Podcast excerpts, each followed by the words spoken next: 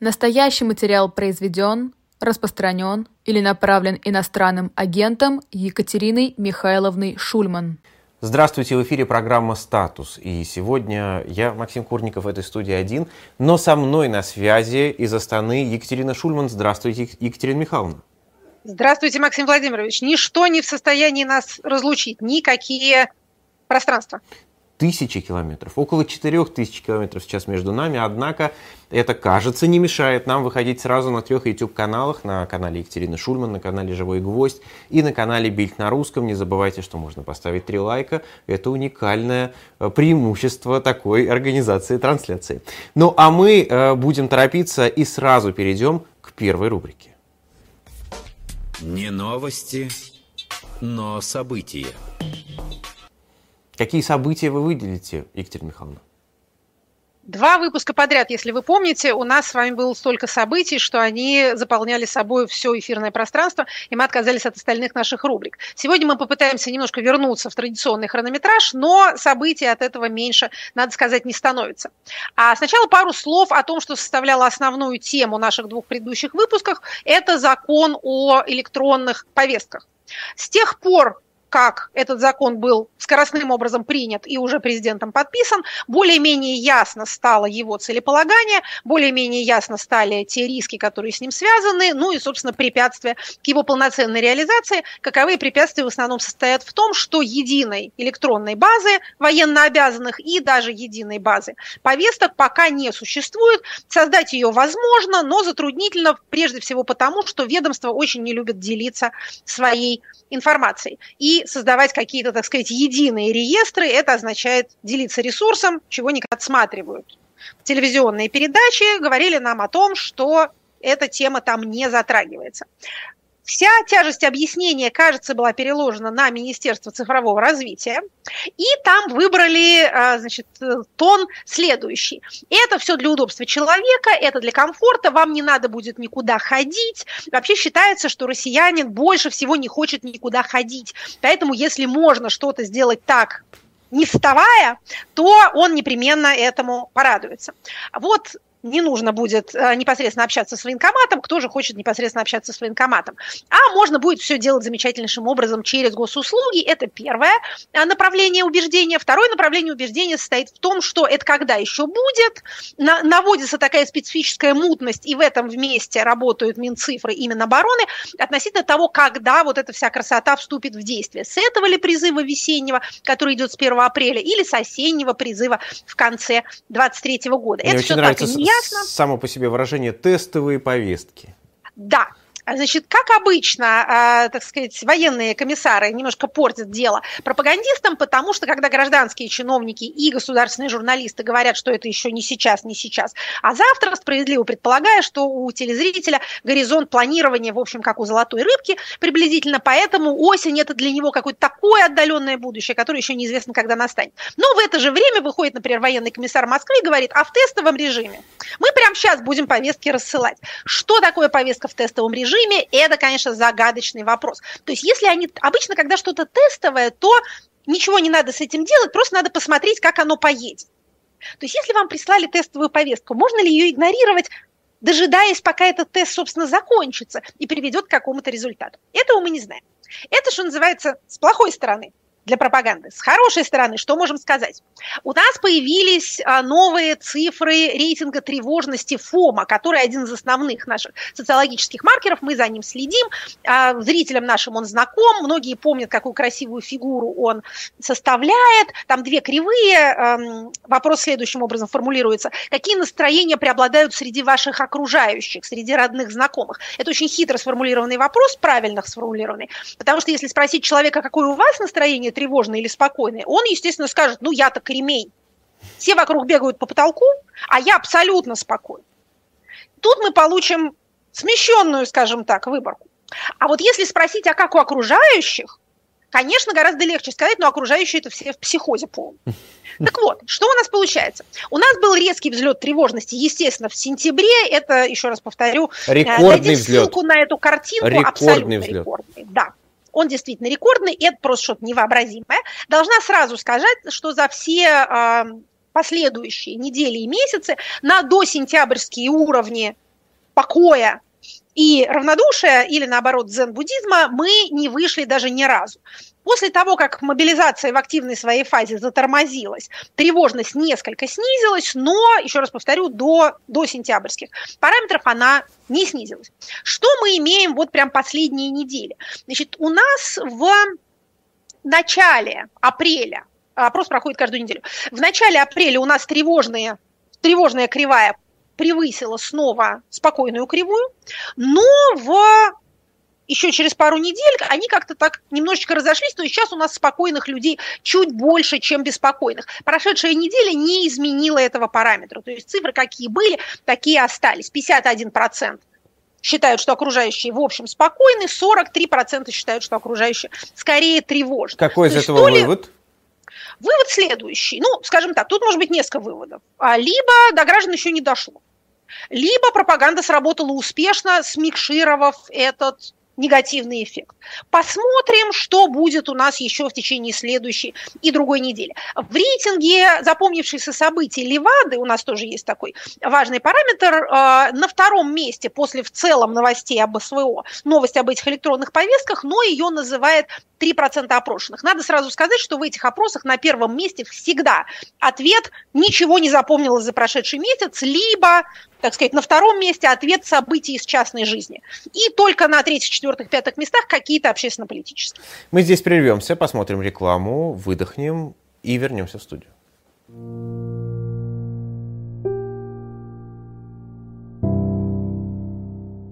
Идея экономического давления на своих противников не нова. Впервые ее широко применил Наполеон Бонапарт после того, как французский флот был разгромлен Нельсоном при Трафальгаре – Тогда-то Наполеон потерял надежду на вторжение и высадку в пределы Туманного Альбиона и вспомнил, что у русского императора Павла I, который тоже пару лет назад разругался с Англией из-за Мальты, была, казалось бы, гениальная идея – Раз английские товары доминируют в Европе, значит надо лишать их рынков сбыта и тем самым подрывать английскую экономику.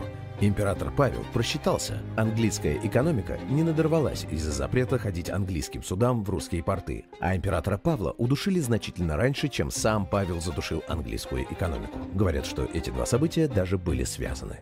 Но Наполеон-то в 1807 году совсем другое дело. Он контролирует всю Европу, австрийский и русский императоры побиты при Аустерлице. Вчерашний лейтенант теперь абсолютный гегемон, а его победоносные войска могут контролировать буквально каждый порт в Европе.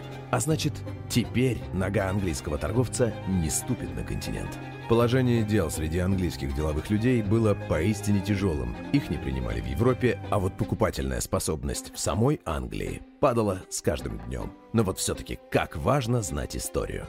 Довольно быстро кто-то из английских капитанов вспомнил, что больше ста лет назад, когда на просторах Карибского моря все воевали против всех, и английским кораблям было смертельно опасно появляться у берегов испанских колоний, находчивые, кто бы вы думали, Корсары завели себе обычай хранить в трюме флаги абсолютно всех государств, а свои корабли называть так, чтобы на всех языках их названия писались одинаково. Так, при встрече с недоброжелателями было значительно проще сойти за людей, не представляющих никакой опасности. Говорят, этот фокус придумал сам Генри Морган. И вот уже вскоре английские ткачи будут получать эти очень необычные заказы – их будут просить изготовить огромные флаги иностранных государств, а выражение «under false flag», то есть «под чужим флагом», станет символом избегания нежелательных встреч с теми, кто не желает вам добра, будь они свои или чужие. Штирлиц гнал машину к границе, имея в кармане два паспорта. Сейчас, учитывая всем известную ситуацию, вид на жительство в Европе может стать надежным планом «Б» и эффективным решением для бизнес-задач. Когда нет уверенности в будущем, крайне важно иметь безопасную гавань для своей семьи и несколько флагов в трюме.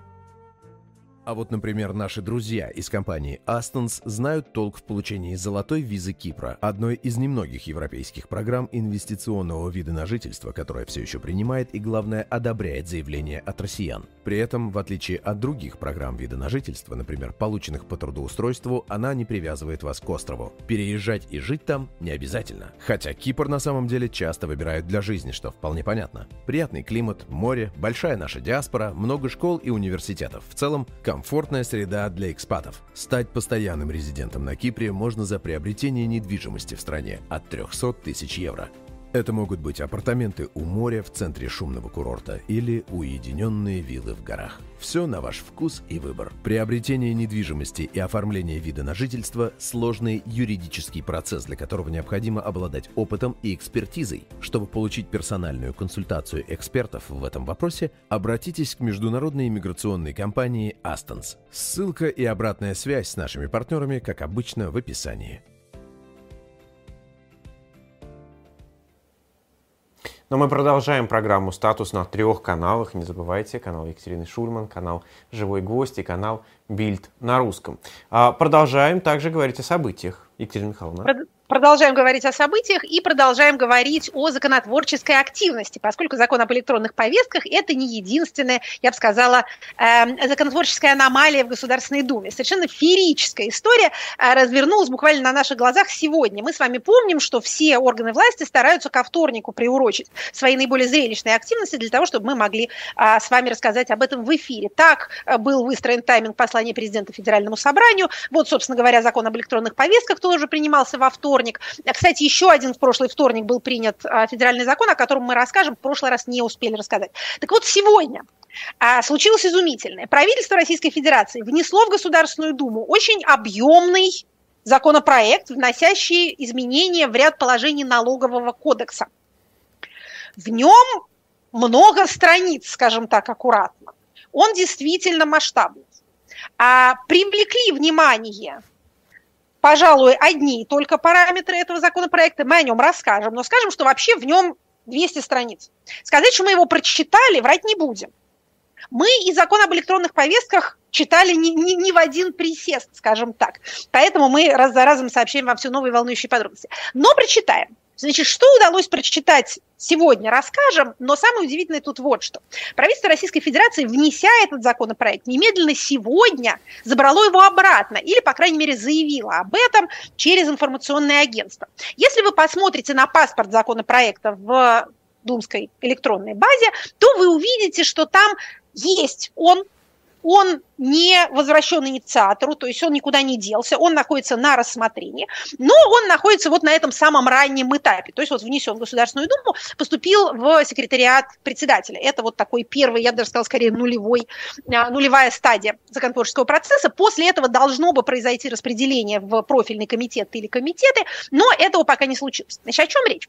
Как только этот законопроект был внесен, он был анонсирован на сайте Государственной Думы как проект, который повышает налог на доходы физических лиц для тех, кто живет не в России, но при этом работает в России, то есть работает с российскими компаниями. Вроде как эти люди должны будут платить 30% налог, а не 13% по нашей с вами действующей ставке НДФЛ. А, а логика а, какая? Они наоборот не дают нагрузку на инфраструктуру государства живя за рубежом. Смотрите, какая тут логика? Тут надо понимать, что называется политический контекст. Политический контекст состоит в следующем. А органы власти, или, скажем так, ту часть органов власти, которая особенно любит публичность, как-то беспокоит уехавшие. Хочется что-то с ними сделать. Возникают всякие разговоры о том, что какие-то люди уехали, ненавидят Россию, при этом получают от нее доходы. В общем, когда речь идет о публичных декларациях такого рода, то упоминаются не работники компаний, ну, например, айтишники или кто угодно другой, редакторы, кто работает удаленно для российского работодателя, а упоминаются обычно публичные люди, которые получают доходы, ну, скажем, со своих книг, иных публикаций, каких-то выступлений, чего-то в этом роде. Дмитрий Анатольевич Медведев, не к ночи будь помянут, тоже любил на эту тему говорить, причем с обычной своей удачливостью он говорил о злых иноагентах, которые извлекают доходы из России, приводя в качестве примера Бориса Акунина, который не является иностранным агентом. Может быть, это недосмотр Минюста, может быть, в следующую пятницу эта ситуация изменится, но пока она такова. Но Дмитрию Анатольевичу ни в чем нет благодати, как у Пушкина, счастьем у него разлад. Все, что не скажет, все не кстати. Так вот, а, Вячеслав Викторович Володин, еще один такой активный несколько более разумный, но тоже чрезвычайно активный патриотический спикер, тоже об этом говорит. Вообще вот в среде уже не государственной, а, скажем так, общественной патриотической среде, эта тема с уехавшими, в общем, как это называется, муссируются, волнуются они по этому поводу. Вот эти самые разнообразные структурированные и неструктурированные недовольные патриоты по этому поводу переживают. Те из них, которые более военно ориентированные, переживают по поводу того, что вообще дали уехать такому количеству людей во время мобилизации, вместо того, чтобы поставить их насильно под ружье. Конечно, это очень увеличивает боеспособность, скажем, мы как гражданские люди. Нам трудно разобраться, в чем тут логика, но они недовольны. К чему это все клонится? Идея наказать каким-то образом уехавших, достать тех, кто теперь нам недоступен, в общем, присутствует в публичном пространстве. Ее высказывают, опять же, наиболее энергичные из патриотических госслужащих и очень многие из патриотических негосслужащих. При этом, что интересно, та часть государственного аппарата, которая отвечает за, ну, скажем так, за контакт с реальностью, финансово-экономический блок или даже пресловутое Министерство цифрового развития приблизительно понимают, что при таком недостатке рабочей силы, особенно квалифицированной рабочей силы, с которой сейчас сталкивается российский рынок труда, наказывать кого бы то ни было, это, в общем, не очень кстати и так нету айтишников никаких. Давайте распугаем тех, которые еще каким-то образом соглашаются работать на Российскую Федерацию. Хотя, учитывая интернациональность своих трудовых навыков, могли бы работать и на кого-нибудь другого. Помните, когда случилась мобилизация, нам говорили, конечно же, не подтвержденные ничем источники, что в некоторых подразделениях московского правительства, особенно тех, которые отвечают, собственно говоря, за IT, до трети сотрудников просто растворилось. То ли они за границу уехали, то ли они к бабушке в деревню уехали, мы не знаем. Но они исчезли, нету их. Соответственно, трудовых услуг никаких они не оказывают. Новых взять не очень понятно откуда. Мы с вами, когда дойдем до изменений в законе о гражданстве, немножко поговорим о том, каким образом эти демографические потери у нас руководство наше пытается компенсировать. То есть смотрите, что у нас получается. У нас получается конфликт между теми, кто в соответствующих кругах называется патриотами, и теми, кто называется охранителями. Вот мы, может быть, не знали, а это теперь две резко конфликтующие группы. Патриоты уже давно бросили волноваться по поводу каких-то там либералов. Они даже уже не особенно по поводу украинцев волнуются. Они волнуются по поводу охранителей. Охранители – это те, которые хотят сохранить прежнюю жизнь и прежнее бытование системы. Ну, собственно, охранители, консервативная часть. Uh-huh. Те, которые себя называют патриотами, себя осознают как радикальную часть. Они такие революционеры. Среди этих радикалов есть совсем радикальные радикалы, которые даже против верховного командующего высказываются. Страшно даже произнести такие слова, но бывают и такие. Есть те, кто не доходят до этой стадии, как это было раньше в эм, игре «Поле чудес», угадал все буквы, не смог назвать слово. Вот есть такие, которые все буквы угадывают, а слово назвать не могут, но тем не менее. Все равно, так сказать, переживают по поводу того, что вот эта вот вся э, коррумпированная клептократическая бюрократия не дает им повоевать как следует. Коррумпированная клептократическая бюрократия более-менее осознает, что если идти, э, так сказать, путем радикализации, закрывать границы, принуждать людей, э, брать в руки оружие, мешать нормальному экономическому обороту, то, что называется называется переводить экономику на военные рельсы, то тут-то собственно, эта наша скрипящая государственная машина на бок и завалится. Опять же, ваши симпатии могут быть распределены по-разному, в зависимости от того, предпочитаете ли вы ужасный конец или ужас без конца, но мы вам просто, что называется, обрисовываем картину. Причем тут налог в 30% НДФЛ. Потому что вроде как вот этих вот нехороших людей, которые уехали, надо как-то наказать. При этом ни Минфин, ни Минцифры, ни Минэк наказывать их не хочет. Наоборот, он хочет их, вообще-то говоря, поощрить к тому, чтобы они продолжали работать. Потому что работать кто-то же должен. Патриоты работать не будут, у них другая специализация. Что у нас выходит? Значит, если вчитаться в тот раздел этого внесенного и немедленно вынесенного законопроекта, который, собственно, касается удаленных работников, то получается следующее. Вообще-то говоря, 30% ставка НДФЛ для нерезидентов, налоговых нерезидентов России у нас действует с 90-х годов. Налоговый резидент – это тот, кто больше а, сейчас, секундочку, 183 ну, календарных полгода. дней в течение 12 месяцев проводят в России. Если вы не проводите столько времени в России, то вы не резидент. Это не имеет отношения к гражданству, это не имеет отношения к тому, выписались вы с э, места проживания или не выписались. Это только про пребывание. То есть тут ничего вроде как не меняется. Эта 30% ставка, она и так была. Но новый законопроект говорит, что если вы работаете по трудовому договору, а не по договору ГПХ, не по гражданско-правовому, а по трудовому, то вы платите 13%, как тот, кто прибывает в России. То есть получается вроде как, даже некоторые послабления по сравнению с действующим порядком. Естественно, во всех заголовках получилось, значит, сейчас со всех уехавших возьмут 30%. В тексте написано нет нечто другое. Минфин разъясняет, что вроде как вы нас неправильно поняли.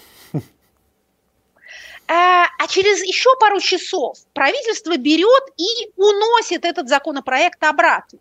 Вы знаете, опять же, единственная основная функция... психанули.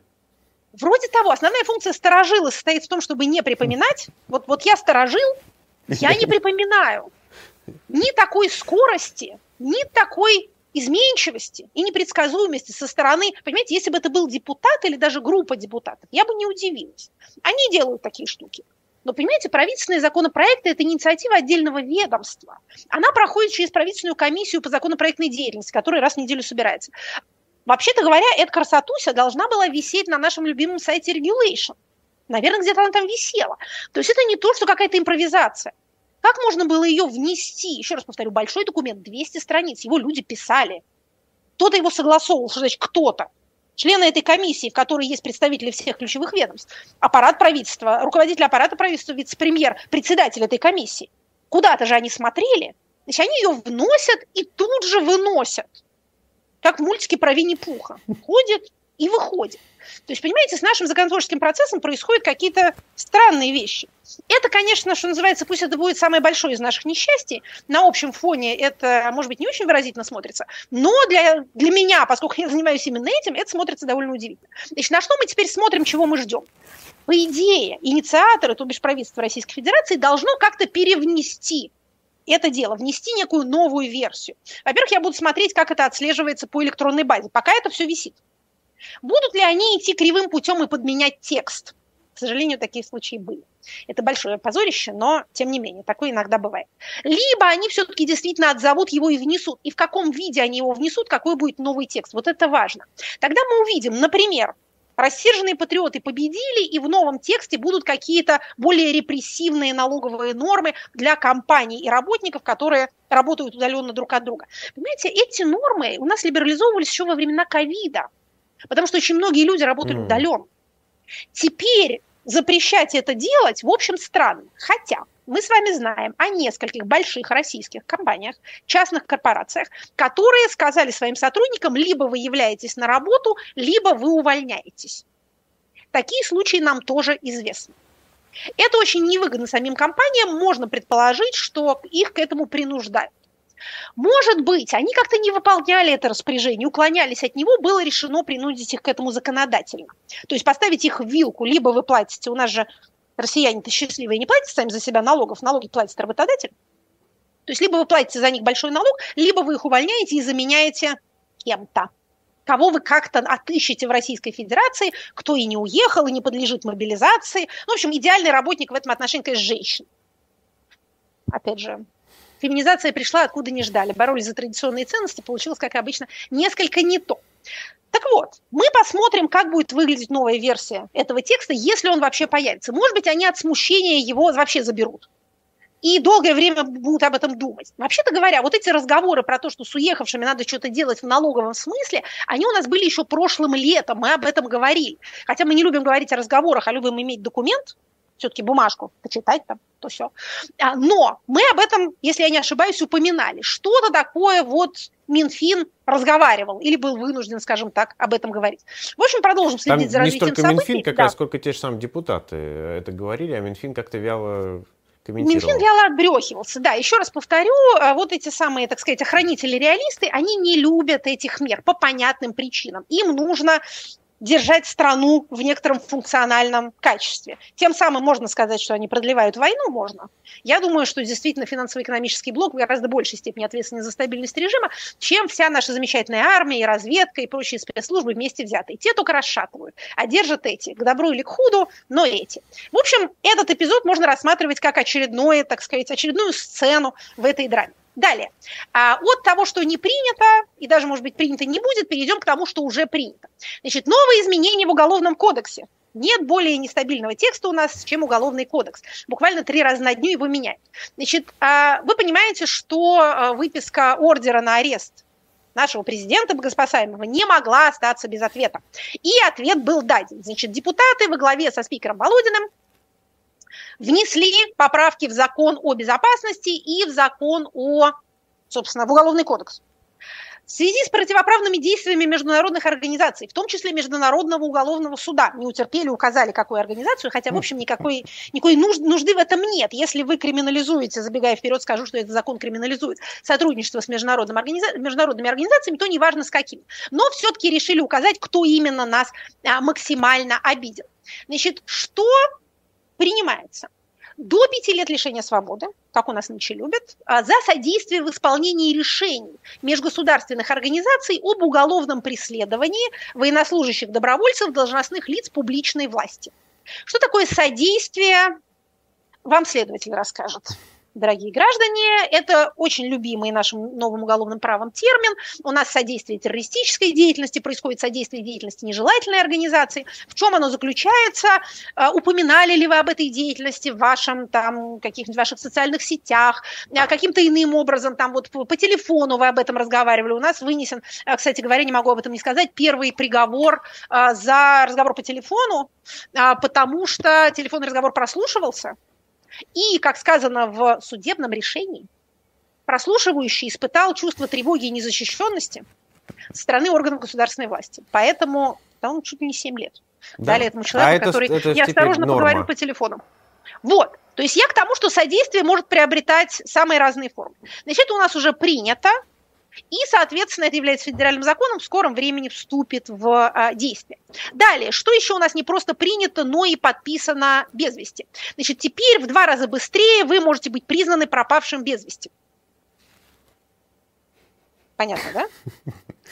Значит, Удобно. Раз, президент, удобно. Президент Российской Федерации подписал закон, который сокращает срок признания военных, мобилизованных, контрактников, любых других военных, пропавшим без вести. Раньше было 12 месяцев, теперь стало 6. Почему это, зачем это нужно? Значит, смотрите, в чем тут хитрость. Хитрость тут простая и, так сказать, незатейливая, финансовая. Состоит она в следующем. Значит, когда, с того момента, как вы признаетесь пропавшими без вести, ваши семьи перестают получать выплаты. То есть вы перестаете получать выплаты, и ваша семья, соответственно, тоже перестает. Если вы переписали ее на них, такая возможность есть. Значит, раньше для этого нужно было 12 месяцев. То есть 12 месяцев вы получаете деньги, или семья ваша получает деньги, пока вас не признали пропавшим без вести. Теперь только 6 месяцев. Соответственно, выплаты прекратятся раньше. При этом для того, чтобы э, пропавшего без вести признать погибшим, для этого необходимо судебное решение. И, как гласит наше законодательство, может пройти до двух лет, угу. пока это решение не будет принято. То есть тут, так сказать, мы видим невинную цель бюджетной экономии. Надо признать, что, конечно, а, социальные выплаты воюющим и их семьям, это невиданный размах государственной щедрости. Мы в ковид никому не платили, в отличие от большинства других э, крупных стран, затронутых пандемией. У нас не было сколько Берегли на черный выплат. день. Совершенно верно. И вот этот черный день настал. А вот сейчас идет невероятная совершенно раздача денег. Это очень большая нагрузка на федеральный бюджет, поэтому мысли, как ее ослабить, в общем, как мы видим, бьются, так сказать, в государственном мозгу. Обычный способ, заметим, обычный способ облегчать такого рода нагрузки для федерального бюджета – это удешевлять рубль уронить его слегка. У нас вроде как считается, что инфляция даже затормозилась, но, что называется, давайте посмотрим, что будет дальше, потому что, еще раз повторю, традиционная тактика состоит именно в этом. Значит, далее, если вы не погибли, не пропали без вести, то как это, законодатель все равно догадается изменить вашу жизнь и сделать ее более увлекательной. Значит, наш довольно длинный сюжет с новым законом о гражданстве достиг своего апогея, закон принят во втором и третьем окончательном чтении. Это новая версия закона. Старая прекращает действие, новая вводится в действие. Закон внесен президентом. Для президентского законопроекта он очень долго рассматривался. Его первое чтение было 4 апреля прошлого 22 года. Обычно президентские законопроекты рассматриваются гораздо быстрее. Закон переписывался, видимо. Переписывался он вот в какую сторону оригинально. Значит, смотрите, в чем его основная инновация? Основная инновация его состоит в том, что он углубляет неравенство между двумя видами гражданства – врожденным и приобретенным. Если вы получили гражданство Российской Федерации по рождению, то, согласно Конституции, лишить вас этого гражданства нельзя. Вообще-то говоря, согласно Конституции, никого нельзя лишить гражданства. Гражданин РФ, написано в Конституции, не может быть лишен гражданства, если только он сам не пожелает от него отказаться. Но если вы приобрели по собственной инициативе гражданства Российской Федерации, подавались на него, то вы не лишаетесь гражданства, а решение о наделении вас гражданством отменяется. Такая милая казуистика. Значит, Екатерина те граждане, но вы не можете да. не признать некоторого изящества этого решения. Не могу, не могу. Я любуюсь, видите, просто Глаз оторвать нельзя от этого изящного решения. Другой вопрос, в чем его смысл? То есть смотрите, что у нас происходит? У нас происходит, как выражаются некоторые патриотически настроенные публицисты, вертолетная раздача паспортов. Это правда. Это касается как граждан Украины в целом, граждан, так сказать, новоприсоединенных, как это у них называется, с территории в частности, но и граждан других стран СНГ тоже – Значит, смотрите, что у нас получается. Значит, у нас э, в 22 году практически было рекордное количество паспортов выдано, российских паспортов выдано иностранным гражданам. Значит, только граждане Таджикистана получили 173 тысячи паспортов, что на 70 тысяч больше, чем в 2021 году. Например, в десятых годах эти, эти количества измерялись десятками тысяч в год, но не сотнями.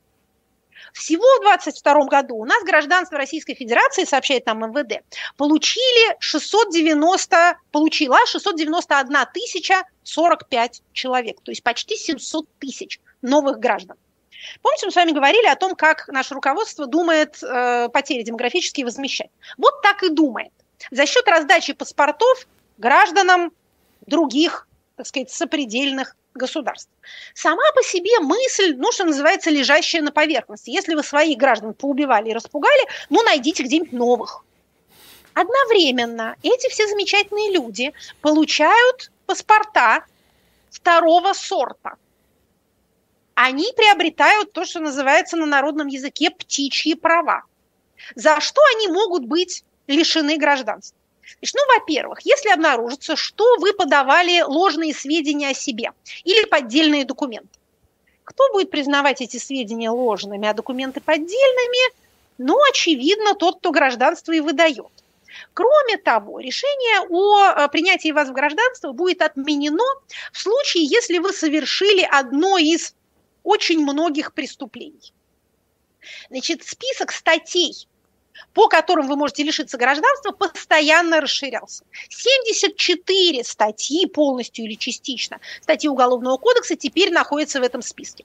Значит, это все экстремистские и террористические статьи, а их у нас очень много, и не обязательно что-то взрывать, чтобы оказаться внезапно пособником или содействующим экстремизму.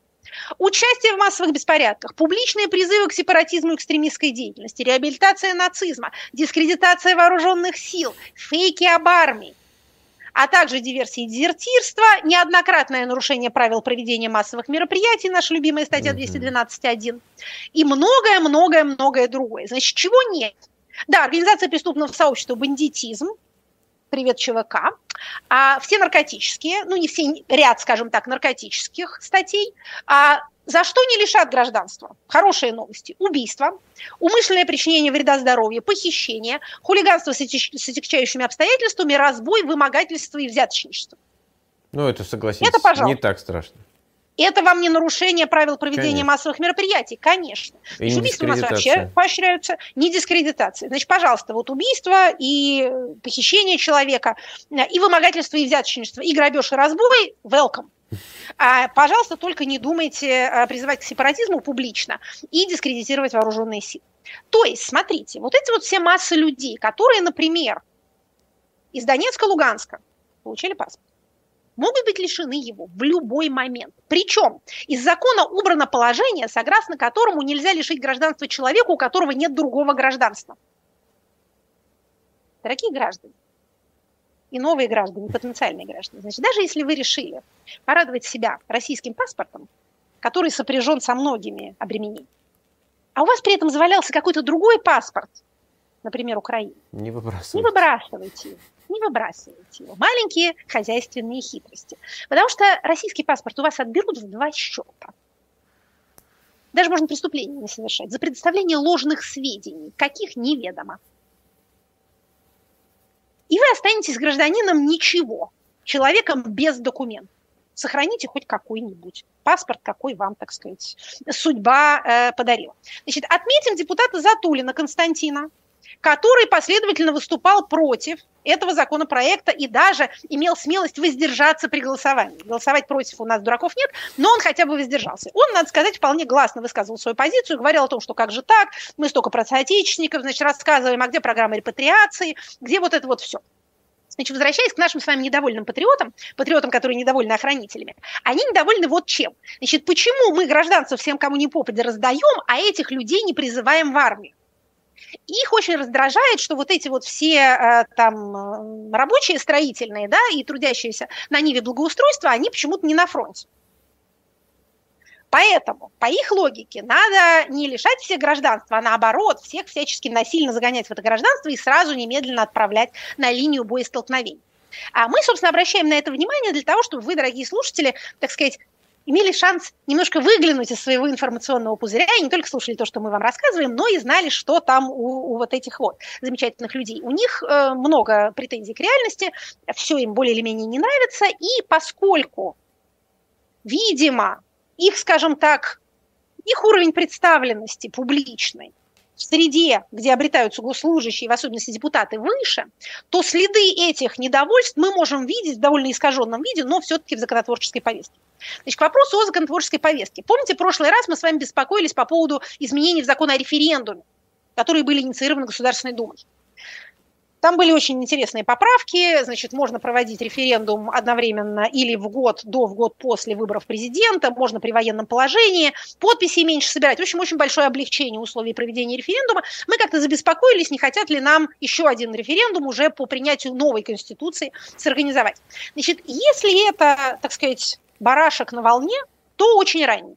Значит, я посмотрела на этот законопроект повнимательнее. Он внесен депутатом фракции КПРФ Анжеликой Глазковой, более известной как жена Николая Платошкина. Oh. Тоже коммуниста, да. Ну, в общем, инициатива. Не то, чтобы подписанные какими-то очень авторитетными законодателями, но, может быть, тоже отражающие какие-то мысли. Мы за что любим депутатский корпус? Мы любим депутатский корпус за болтливость. Их 450 человек, все внимание хотят. Поэтому они иногда и довольно часто проговариваются. Иногда словами проговариваются, иногда проговариваются законопроектными инициативами. Поэтому будем продолжать обращать внимание на то, что у них там, так сказать, что у них там бродит в головах и в других местах. Итак, в одной, так сказать, своей частью депутаты желают публичности, другой частью публичности избегают. Мы с вами помним, что обязанность публиковать декларации о доходах и имуществе была снята с депутатов и сенаторов, потому что кругом враги, и не надо давать им дополнительную информацию. А борьба с коррупцией – это вообще антироссийская деятельность. Были какие-то разговоры о том, что Верхняя и Нижняя палата опубликуют в обобщенном виде свои декларации. Вместе все имущество просуммируют, все деньги было бы красиво. Слушайте, а это была бы идея. Вся Государственная Дума заработала за прошедший год вот столько-то денег. Да. Средняя температура по палате буквально. Как это называется? Материализация метафоры у филолога. В общем, ничего этого не случилось, веселья не будет, а, ничего не опубликовали и публиковать не собираются ни сенаторы, ни депутаты, даже обобщенную информацию.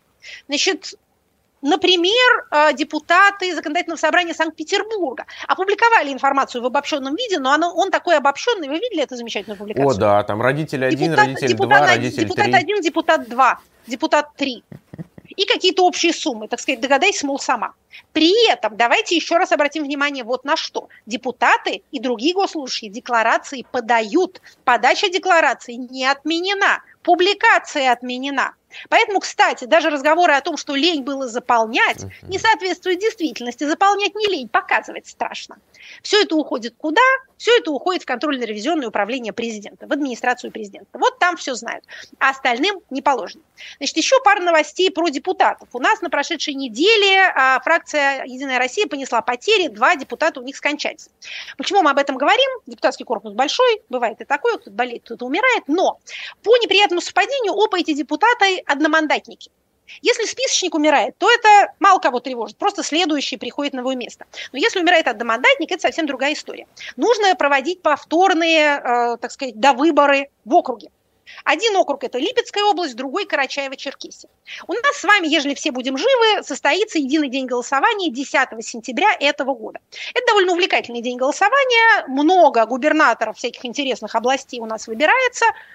Тюменской, например, Московской. Мэр Москвы выбирается. Какое интересное как слово вы говорите «выбирается» баллотируются, скажем так. Выборы-то будут. Я в этом довольно мало сомневаюсь, Выборы? ну, скажем так. Электоральные может, события. Электоральное вы... мероприятие будет проведено. Значит, по традиции у нас перед выборами перед электоральными мероприятиями а, губернаторы, так сказать, сомнительные в смысле своей электорабельности или проблемные, заменяются временно исполняющими обязанности. Это ровно то, что случилось у нас в Чукотском автономном округе, случилось в Смоленской области и в Омской области. И на прошедшей неделе это случилось в Красноярском крае.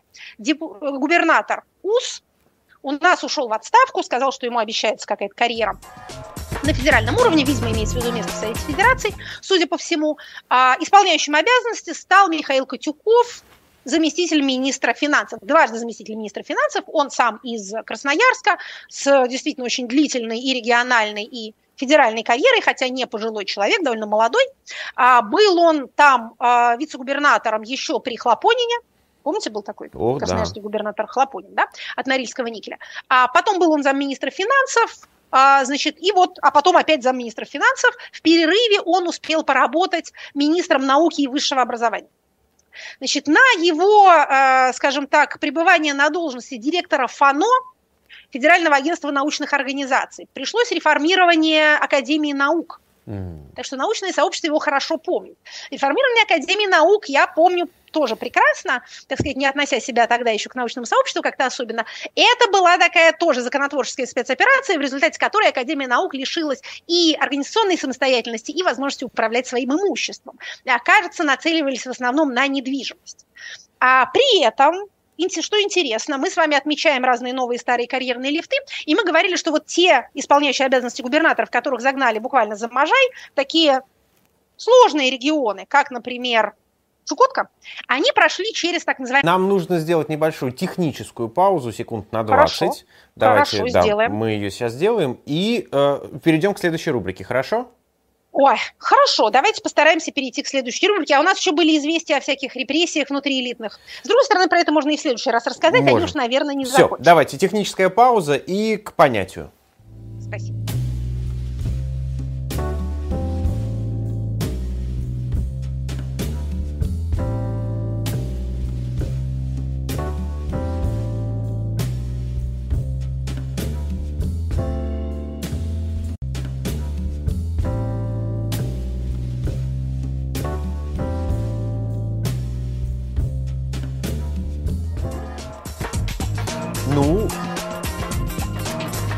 По понятиям. теперь давайте, какое на сегодня понятие узнаем.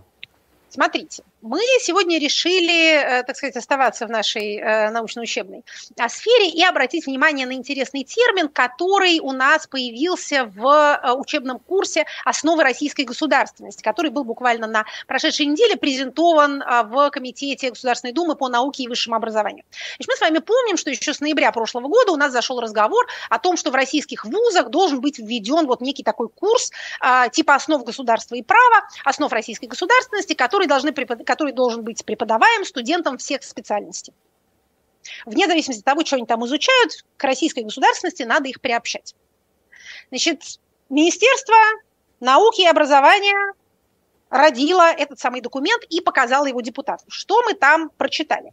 А, Мы там много всего прочитали интересного. Там, в частности, содержится определение России как государство цивилизации.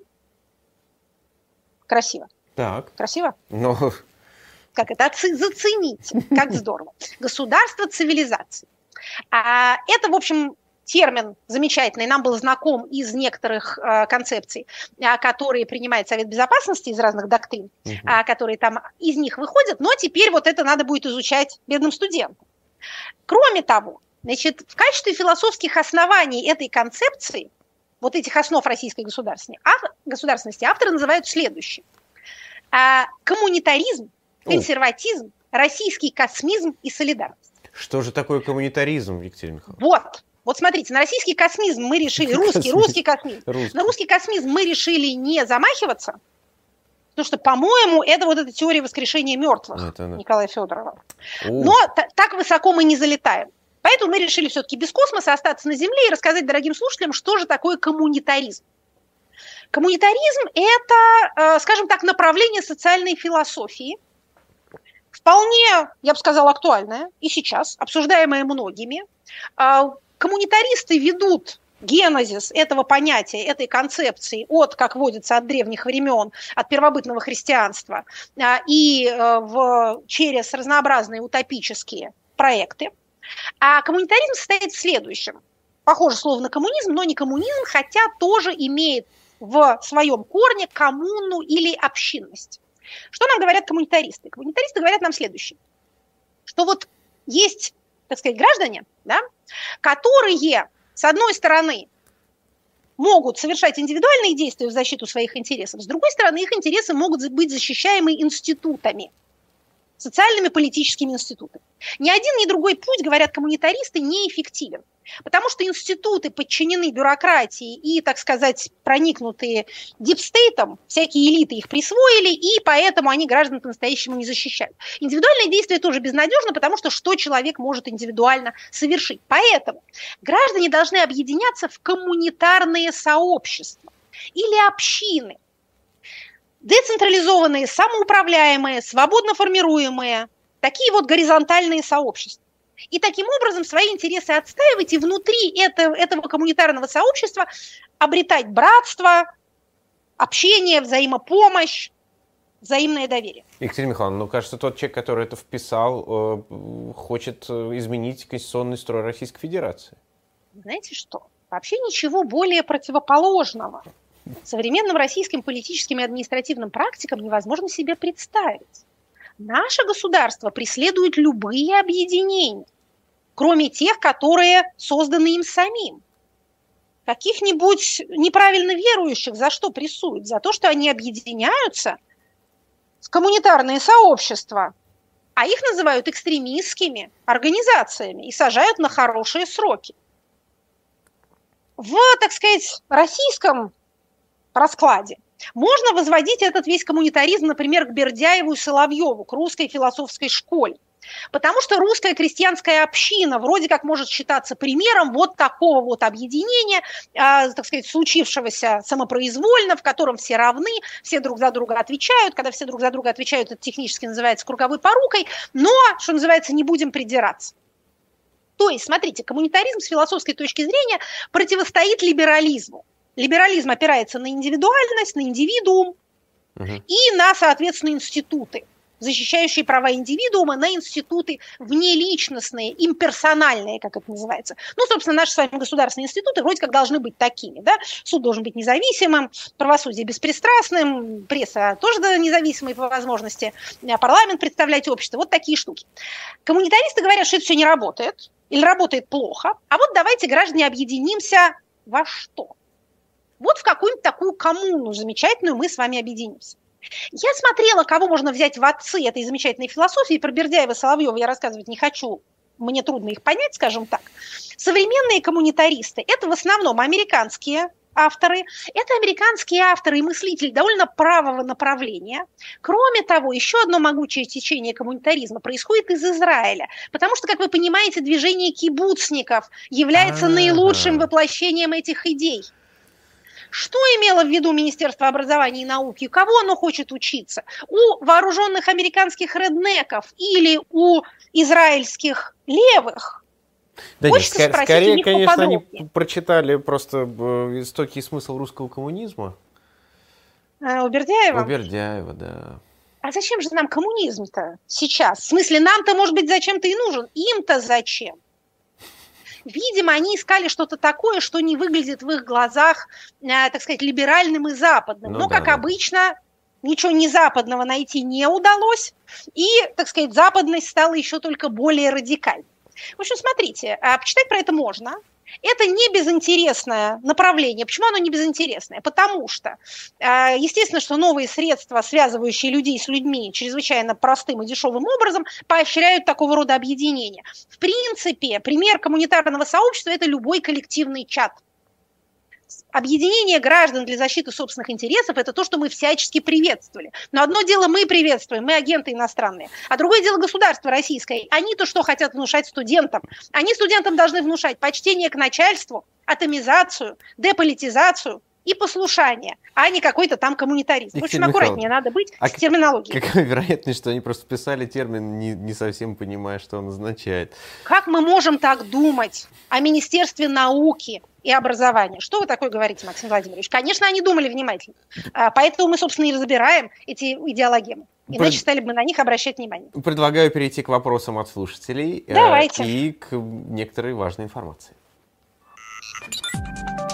Вопросы от слушателей. Ну, как раз э, один из вопросов, как привить э, детям любовь к чтению, но это вопрос не вам, а как бы риторический вопрос. Подарите им хорошие книги, отвечает shopdiletant.media.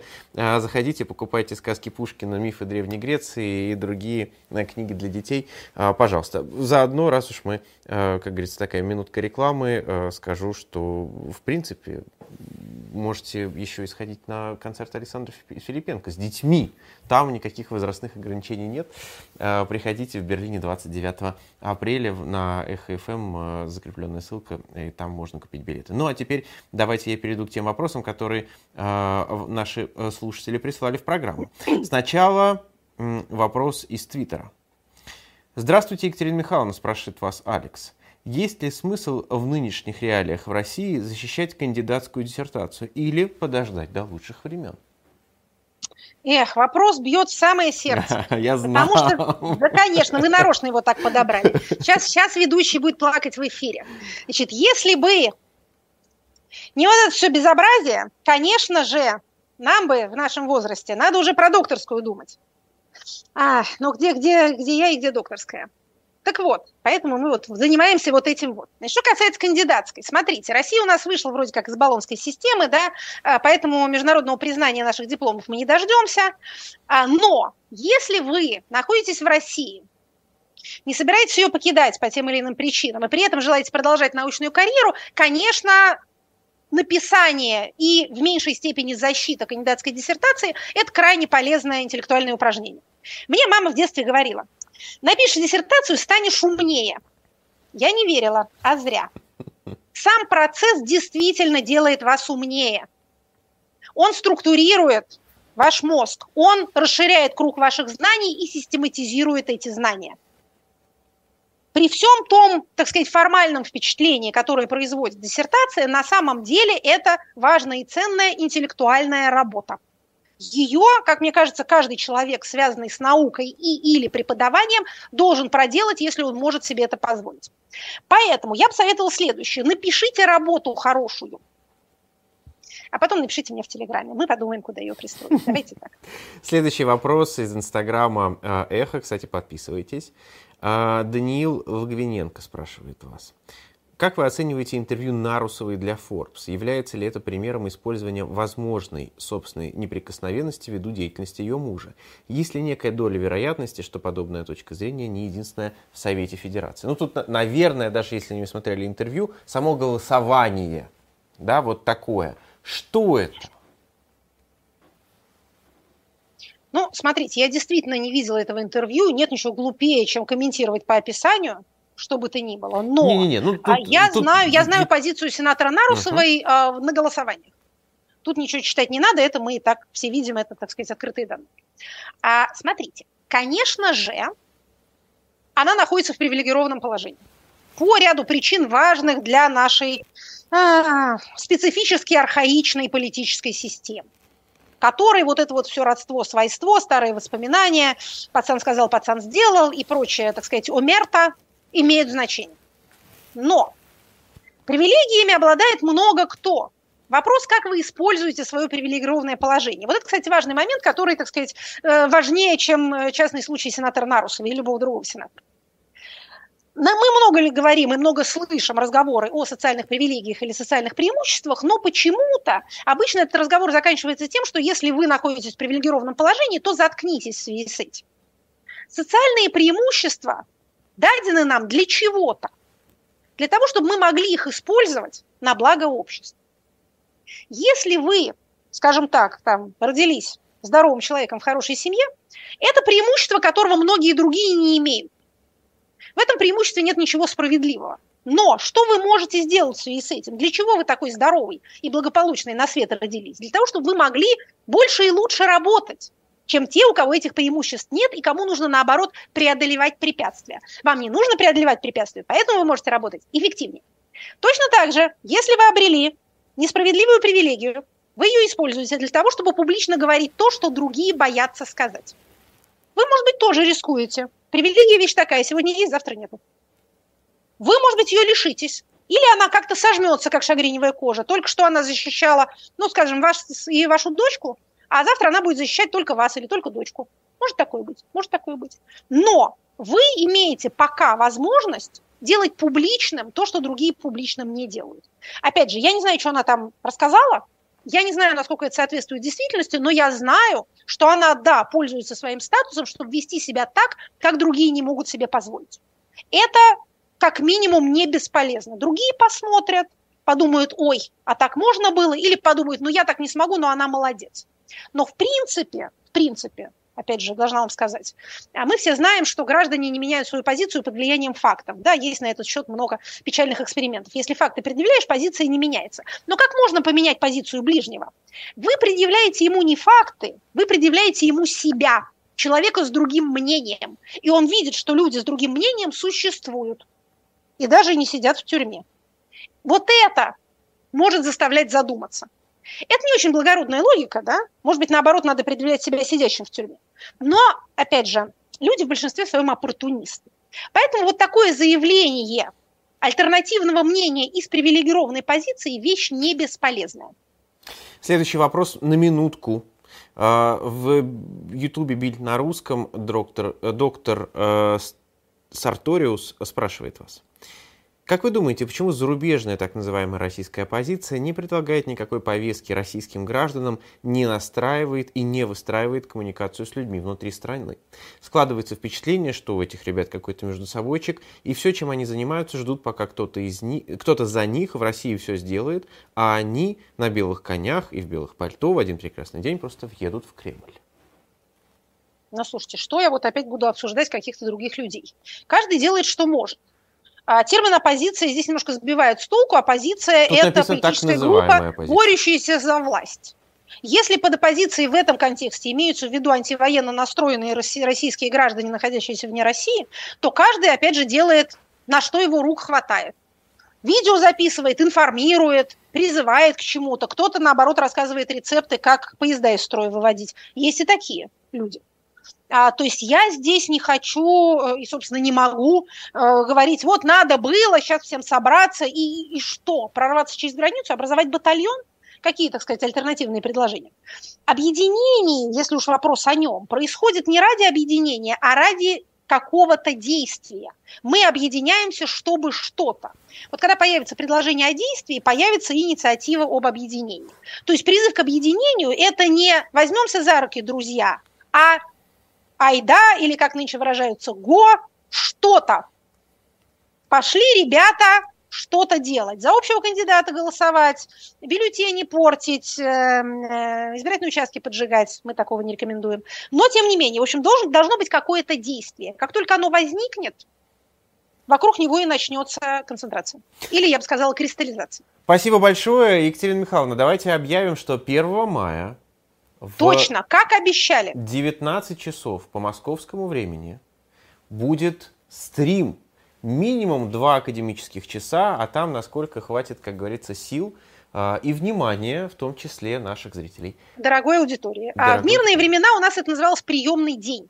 Это, собственно, ответы на вопросы дорогих сограждан и любых других дорогих слушателей. Как будут собираться вопросы, мы вам расскажем э, несколько позже. Значит, у нас будет цель также и, э, я бы сказала, филантропическая. В чем состоит наша филантропическая цель? Филантропическая цель э, состоит в сборе средств сборе средств на проект «Эхо», благодаря которому в том числе вы можете нас слушать. Если вы еще не скачали приложение, обязательно скачайте. Всю информацию... Поскольку мы заинтересованы да. в том, чтобы радиостанция продолжала э, функционировать, мы, собственно, вот этим вот всем и занимаемся. Ну и также давно не общались с дорогими слушателями в режиме вопросов и ответов, соскучились, хотим. Очень хотим. Итак, 1 мая в 19 часов по московскому времени, в 18 по берлинскому. Всем пока. Спасибо. Это была программа Екатерины Шульман «Статус».